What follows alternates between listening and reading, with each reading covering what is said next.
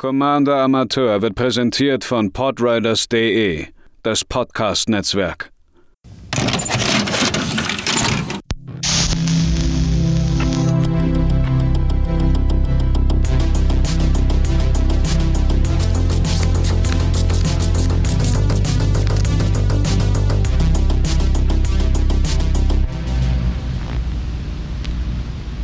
Einen wunderschönen guten Tag, liebe ZuhörerInnen, hier bei einer weiteren Folge von Commander Amateur.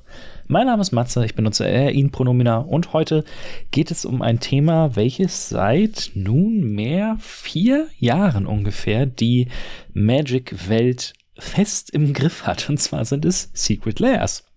Bevor es allerdings äh, losgeht, die üblichen Hinweise. Wenn euch das gefällt, was ich hier veranstalte, freue ich mich natürlich über jedwede Form von Interaktion, sei es auf dem Discord-Server der Podriders, da findet ihr äh, mich und äh, viele äh, weitere Magic-Begeisterte im regen Austausch, sei es auf Instagram ähm, oder Nee, das war's. Twitter bin ich so gut wie gar nicht mehr. Naja, äh, ich freue mich natürlich aber auch über Bewertungen auf Spotify, auf Apple Podcast, in jedwem Podcatcher und wenn ihr euren Freunden natürlich von diesem wundervollen Projekt erzählt.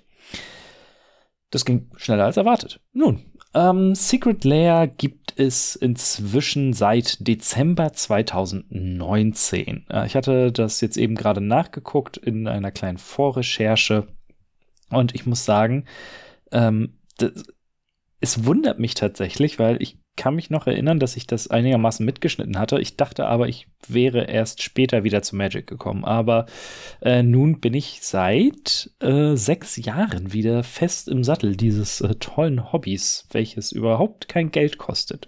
Das Finanzielle ist auch heute ein äh, durchaus großes Thema. Ich werde einfach mal so ein bisschen durch kurz durch die Historie und so durchrattern und euch meine Einschätzung auch zu Secret Layers geben, denn es ist eine Sache, die sehr prominent ist in der Magic Bubble, von der oder beziehungsweise bei denen viele Leute aber vielleicht gar nicht wissen, was ist das eigentlich, beziehungsweise was soll man davon halten? Das kann ich euch natürlich nicht sagen, was ihr davon halten sollt, aber ich kann euch ja mal die Fakten mitgeben. Im Grunde genommen ist es eine Möglichkeit von Wizards of the Coast, äh, statt dass ihr euch äh, Einzelkarten auf dem Zweitmarkt holt, die direkt an den Konsumenten zu geben, äh, ohne dass Booster Packs oder ähnliches geöffnet werden müssen. In einem Secret Layer Drop, so nennt sich das, befinden sich, ich glaube, es sind so im Durchschnitt drei bis fünf Karten, die äh, meistens thematisch auf irgendeine Form und Weise zusammenpassen, sei es über ihre Funktion im Spiel oder aber über ihre ähm, über ihr Artwork. Das ist dann eher meistens der Fall. Und ähm, davon gibt es dann pro Runde, pro Monat ist es meistens, lass mich lügen, das habe ich jetzt nicht nachgeguckt, irgendwie sechs, sieben Stück. Das heißt, man hat sechs oder sieben Pakete, die man sich einzeln kaufen kann oder in Bundles in unterschiedlichen und das Ganze in Foil oder Non-Foil. Die Idee dahinter ist es auch noch äh, relativ einfach, dass man alternativ Artworks hat. Es ist eben nicht nur ein äh, Ponder in dem bekannten Artwork mit der Hand, die nach oben greift, sondern es sind dann irgendwelche Special Artworks. Die ganzen Secret Layer haben auch ein eigenes Set-Symbol, das ist ein Komet, ähm, die Token haben das in Kammer, wenn ich das jetzt richtig nachgeguckt hatte, und die äh, Rares und Mythic, beziehungsweise die, die selteneren Karten, Anführungszeichen, haben Rares und Mythic. Eine wichtige Sache dabei ist es, dass Kunst und dementsprechend auch Artworks von Magic sehr subjektiv sind. Äh, jeder nimmt etwas anderes als hübsch oder als schön dar. Äh, das beste Beispiel ist immer noch das Faithless Looting aus den äh, Strixhaven äh, Archives, was ich immer noch ein ziemlich cooles Artwork finde, auch wenn es seltsam ist. Aber seltsam heißt ja nicht unbedingt schlecht. Mm, da haben sich, da scheiden sich absolut die Geister dran. Einige hassen es abgrundtief.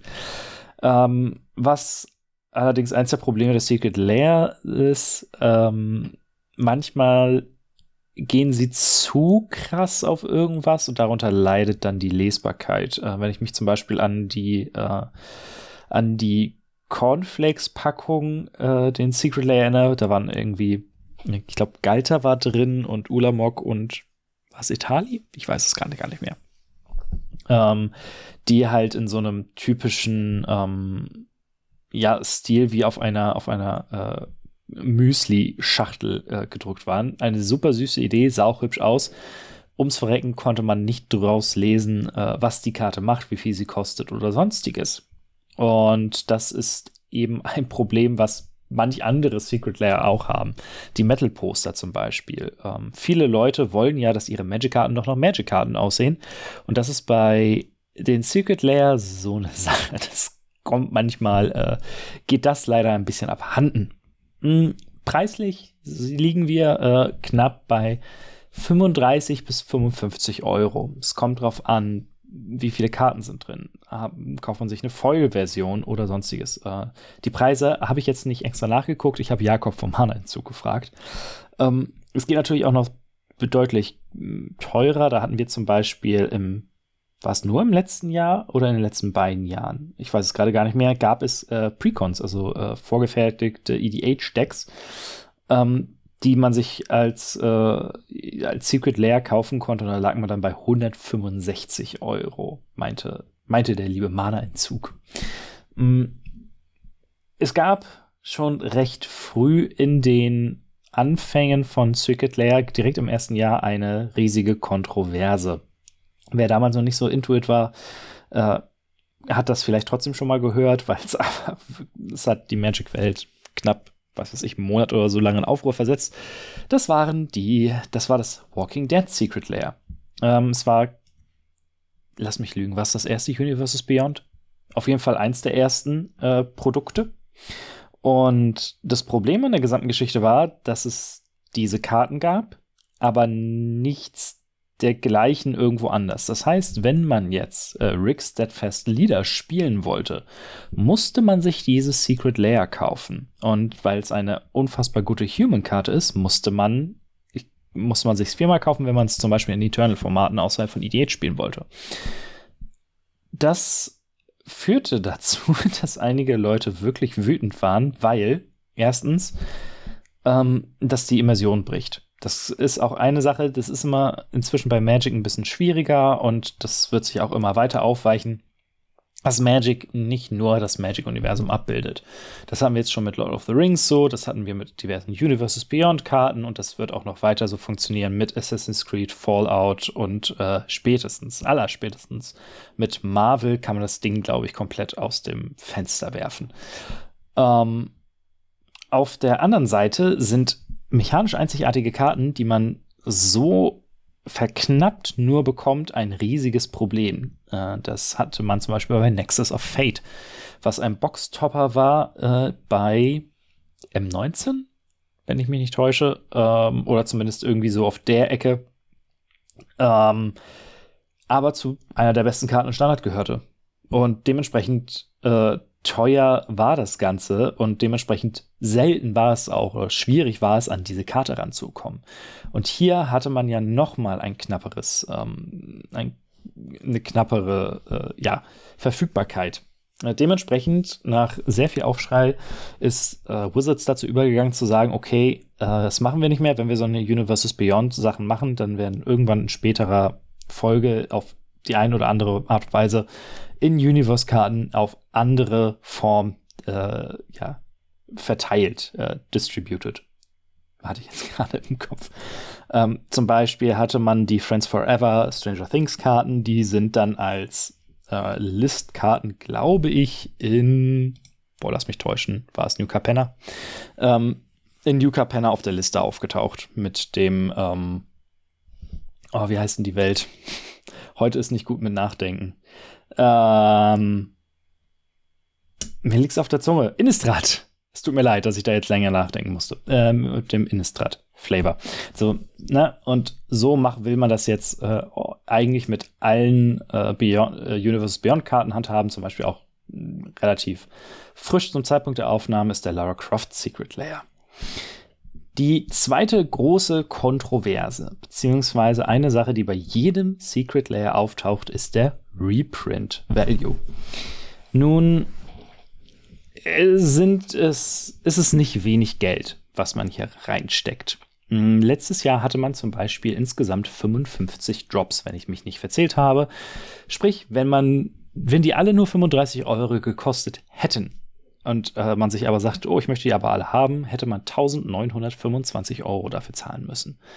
Das ist sehr viel Geld. Das ist ähm, mehr als vielleicht der manch ein oder andere monatlich verdient. Und das ist dementsprechend möchte man natürlich auch was für sein Geld haben. Sprich Karten, die man vielleicht auch, wenn es denn eng wird, veräußern könnte, um ja, um wieder ein bisschen Geld auf der hohen Kante zu haben.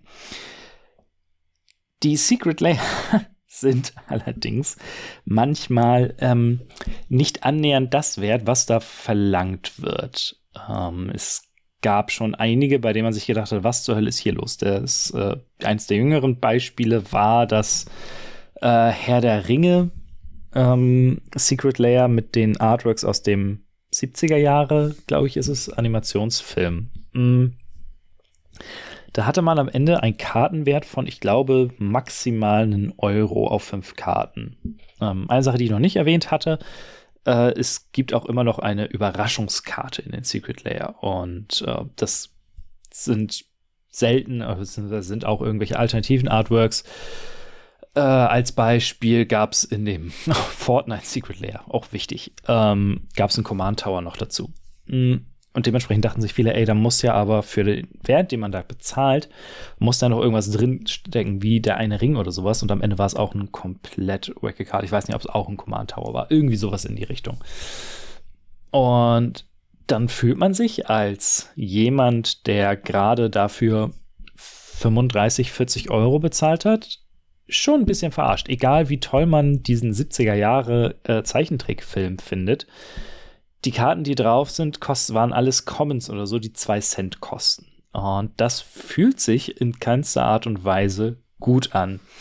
Auch eine andere Sache, die zum Beispiel bei den äh, Videos vom Tolerian Community College immer wieder aufploppen, sind, ist diese, dieser Fake Foil Value. Denn manche der Karten, die da drin vorkommen, haben nur einmal ein Foil Printing gesehen oder vielleicht sogar gar nicht. Und dann sind natürlich die einzigen Vollversionen, die aus dem Secret Layer und die sind dem, dann dementsprechend äh, wertvoll. Ob man das damit reinzählen sollte oder kann, das bleibt jedem selbst überlassen. Ähm, es ist aber einfach eine, eine, ein künstlicher beigeführter Wert, den man so einfach schlecht bemessen kann. Hm, und wenn es schon um äh, Reprint Value geht,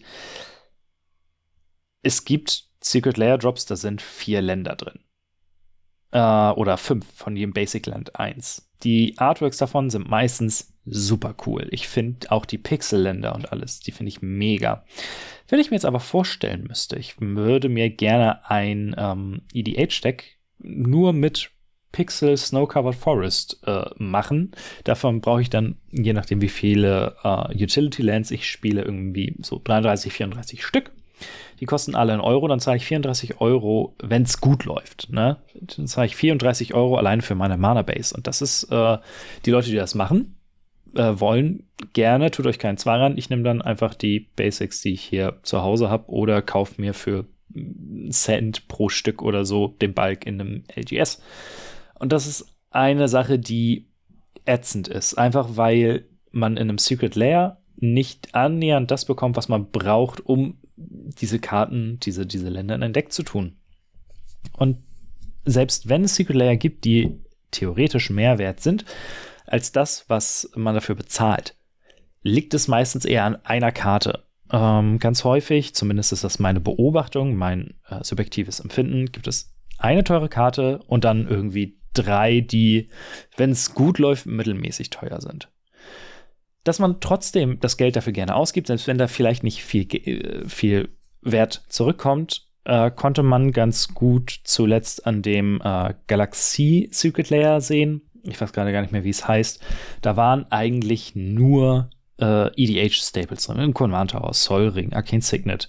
In einem Science-Fiction, fast schon belgo-frankischen Comic-Style. Und die Vollversionen waren in äh, waren, glaube ich, in dem Konfetti voll, was man aus Infinity kannte.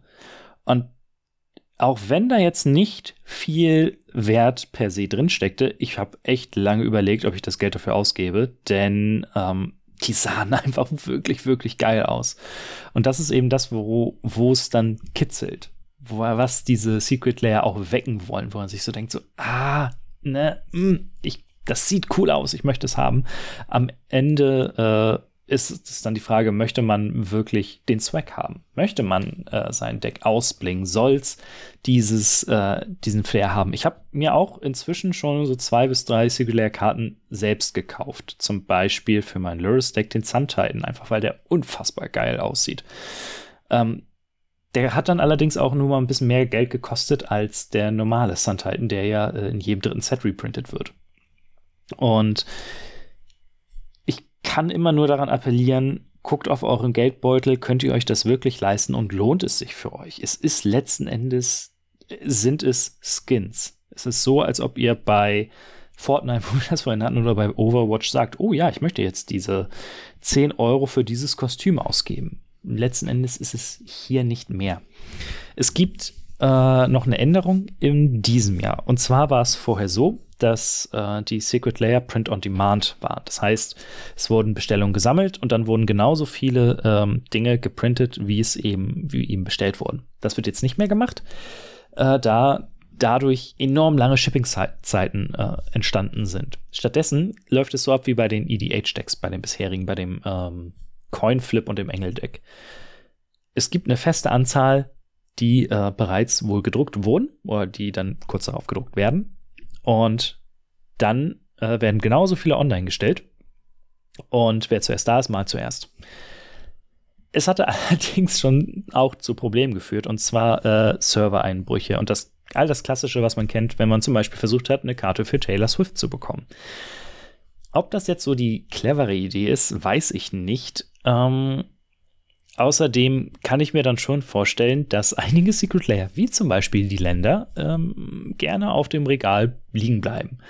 Wie das dann für die einzelnen Läden zum Beispiel aussieht, das werden wir dann sehen. Aber ich bin gespannt, in welche Richtung das geht ähm, und ob es mich dazu verleitet, das erste Mal tatsächlich für ein gesamtes Secret Layer Geld auszugeben. Weil bisher bin ich gut drum herum gekommen, einfach weil ich mich immer beherrschen konnte. Ich hoffe, diese kurze Einführung hat euch gefallen, beziehungsweise hat euch genügend Überblick verschafft. Das war das, was ich jetzt am wichtigsten hier verfand, ohne allzu tief in die Materie einzudringen. Äh, schreibt gerne auf den diversen Plattformen, äh, was ihr vielleicht auch als nächstes Thema, vielleicht auch mal ein bisschen was, was außerhalb des EDH-Kosmos liegt, hören wollt. Äh, wir hören uns beim nächsten Mal wieder und bis dahin habt noch eine schöne Zeit.